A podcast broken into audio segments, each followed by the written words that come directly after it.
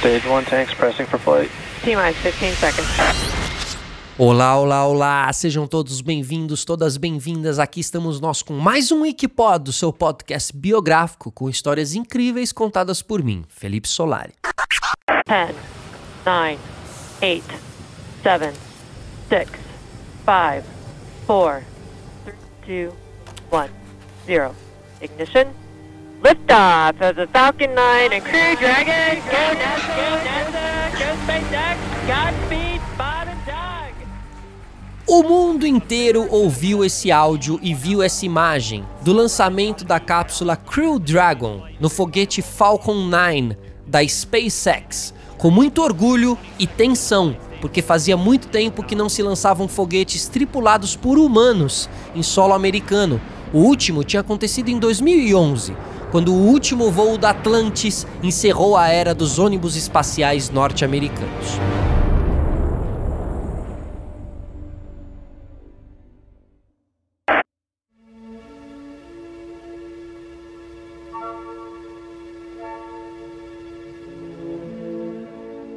O fim das três décadas do programa de ônibus espaciais dos Estados Unidos aconteceu na quinta-feira, 21 de 7 de 2001, quando o ônibus espacial Atlantis aterrissou no Centro Espacial Kennedy, na Flórida. A Atlantis retornou depois de 135 missões espaciais em um programa iniciado pelos Estados Unidos em 1981. Nesses 30 anos, os voos espaciais pareceram entrar para uma rotina. Apesar dos dois grandes acidentes que causaram a morte de 14 astronautas e destruíram duas das naves espaciais da NASA, a Challenger e a Columbia. Inclusive, o Comitê de Investigação do último acidente, ocorrido em 2003, recomendou que os ônibus espaciais fossem aposentados depois do término da construção da Estação Espacial Internacional um projeto de mais de 100 bilhões de dólares que tem a participação de 16 países. Esse projeto se concretizou em 2011. Abre aspas. Sem os ônibus espaciais não teria sido possível construir uma estação espacial como essa. Fecha aspas, nas palavras do ex-astronauta Thomas Reiter, chefe das missões da Agência Espacial Europeia. Agora, veículos russos, europeus e japoneses levarão materiais menores e mais leves para a estação.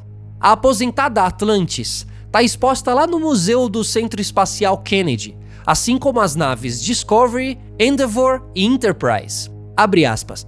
Depois de servir o mundo por 30 anos, o ônibus espacial conquistou um lugar na história. E chegamos aqui ao ponto final. Fecha aspas. Isso dizia o comandante Ferguson no momento da aterrissagem. Agora, pessoal, além dos voos estarem cada vez mais arriscados nos antigos ônibus espaciais, era também muito caro cada operação. Desde o primeiro voo da nave Columbia, em 12 de abril de 81, 1981, cada uma das 135 missões espaciais realizadas pela NASA custou em média 450 milhões de dólares. O que é mesmo, né? Muita grana. Agora, com o fim do programa espacial americano, a NASA começou a enviar seus astronautas para a Estação Espacial Internacional em cápsulas russas, as Soyuz, que são consideravelmente menores do que os ônibus espaciais e têm capacidade apenas para três tripulantes e 50 quilos de carga.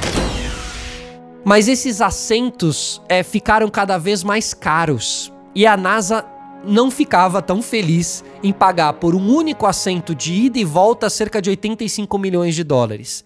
Então, por isso, a própria agência espacial lançou em 2010 o seu programa Commercial Crew para estimular o desenvolvimento de novas naves espaciais americanas. Após a conclusão do programa, a agência vai distribuir mais de 8 bilhões de dólares em prêmios e contratos ao longo de cerca de uma década. Entre dezenas de candidatos, dois venceram a competição SpaceX e Boeing. As duas naves espaciais foram projetadas para voar com até sete passageiros para a órbita da Terra. A SpaceX, que Elon Musk fundou em 2002, projetou o Crew Dragon, uma nave espacial de 14 mil libras que foi feita para ser reutilizável. Dragon, SpaceX, com check. A Boeing uma empresa aeroespacial centenária, criou o CST-100 Starliner, uma outra cápsula reutilizável também. A Starliner foi feita para pousar de volta na Terra utilizando airbags ao invés de mergulhar no oceano, né, com os paraquedas, como é a forma mais tradicional e que inclusive aconteceu aí com a volta da SpaceX aqui para a Terra.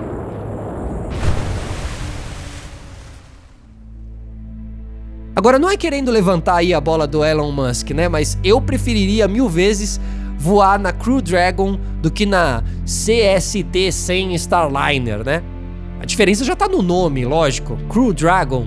Claro que a SpaceX ganhou essa, né?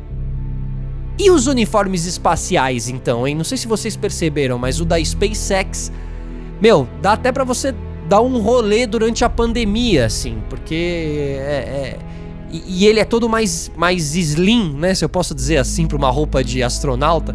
Mas é mais slim, mais fit do que as tradicionais roupas de astronauta que parecia o boneco da Michelin.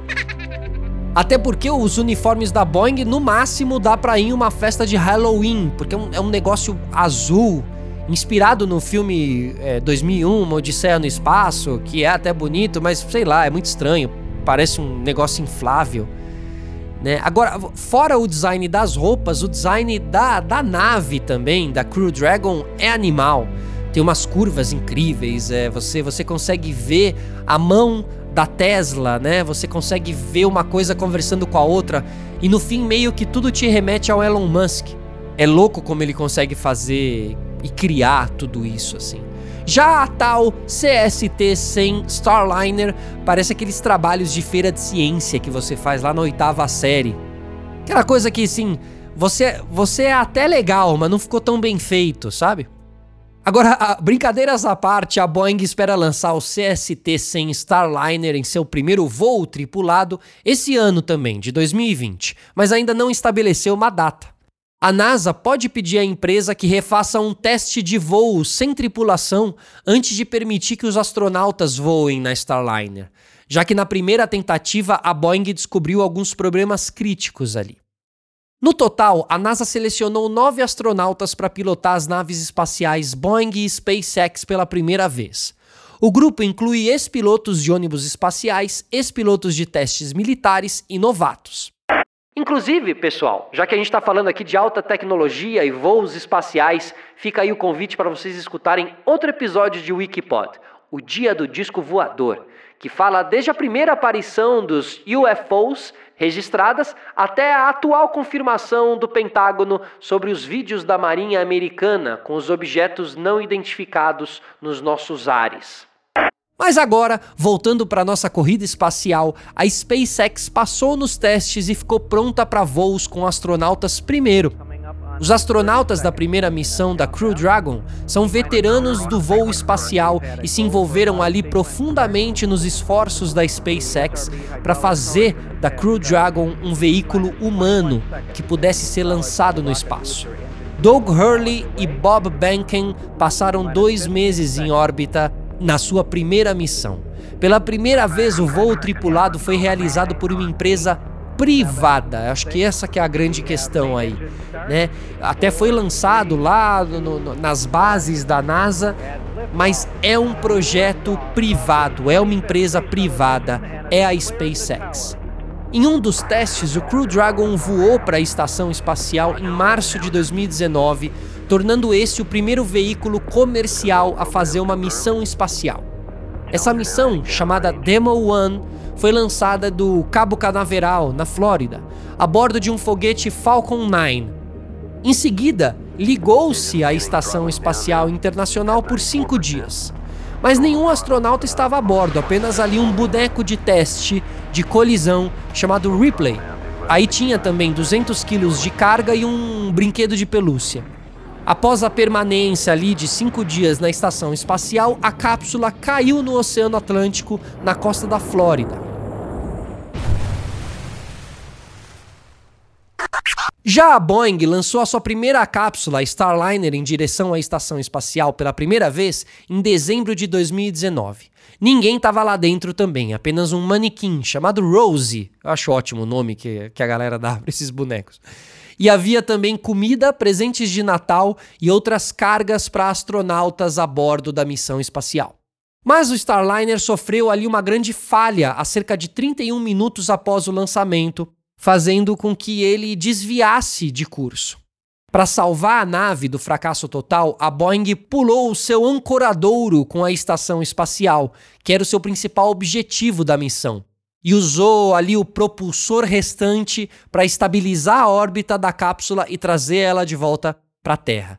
Nesse retorno precoce, a cápsula explodiu airbags absorventes de impacto e aterrizou em segurança no deserto. A NASA pode pedir à Boeing que refaça essa missão à estação espacial antes de lançar é, com os astronautas, né? Porque como não deu, não deu tão certo esse primeiro teste, eles ainda não estão tão seguros.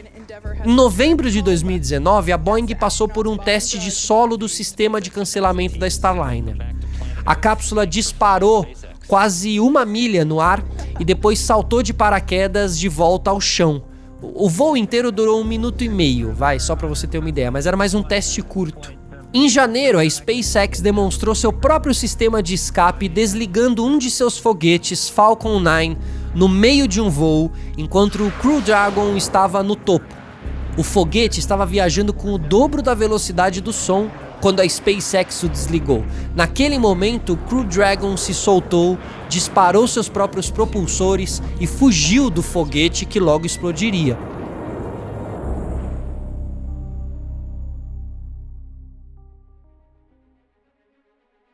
A Crew Dragon, em forma de gumdrop, desembarcou no oceano sob quatro paraquedas gigantes é, cerca de nove minutos depois do seu lançamento. O Elon Musk descreveu a missão como arriscada antes do lançamento, porque era um voo alto e rápido. Né? Ele dizia que foi tudo, e, e no fim ele disse que foi tudo o que se poderia esperar. Embora a Boeing também esteja aí quase pronta para lançar astronautas, o programa Commercial Crew já passou anos do seu prazo. A Boeing e a SpaceX deveriam ter os seus sistemas certificados até 2017, de acordo com um relatório de 2018 do Government Accountability Office. Abre aspas. Muitos de nós já estão prontos para que isso aconteça. Demorou muito mais do que se pensava. Fecha aspas. Disse Wayne Hale, gerente aposentado de ônibus espacial NASA, ao Business Insider. Eventualmente, um assento de ida e volta no Crew Dragon deve custar cerca de 55 milhões. Um assento no Starliner custará cerca de 90 milhões. Isso de acordo com um relatório de novembro de 2019 do escritório do inspetor-geral da NASA. A NASA também planeja abrir a estação espacial para turistas por 35 mil dólares à noite. No ano passado, a NASA anunciou que permitiria que dois astronautas particulares por ano ficassem até 30 dias cada um na estação espacial.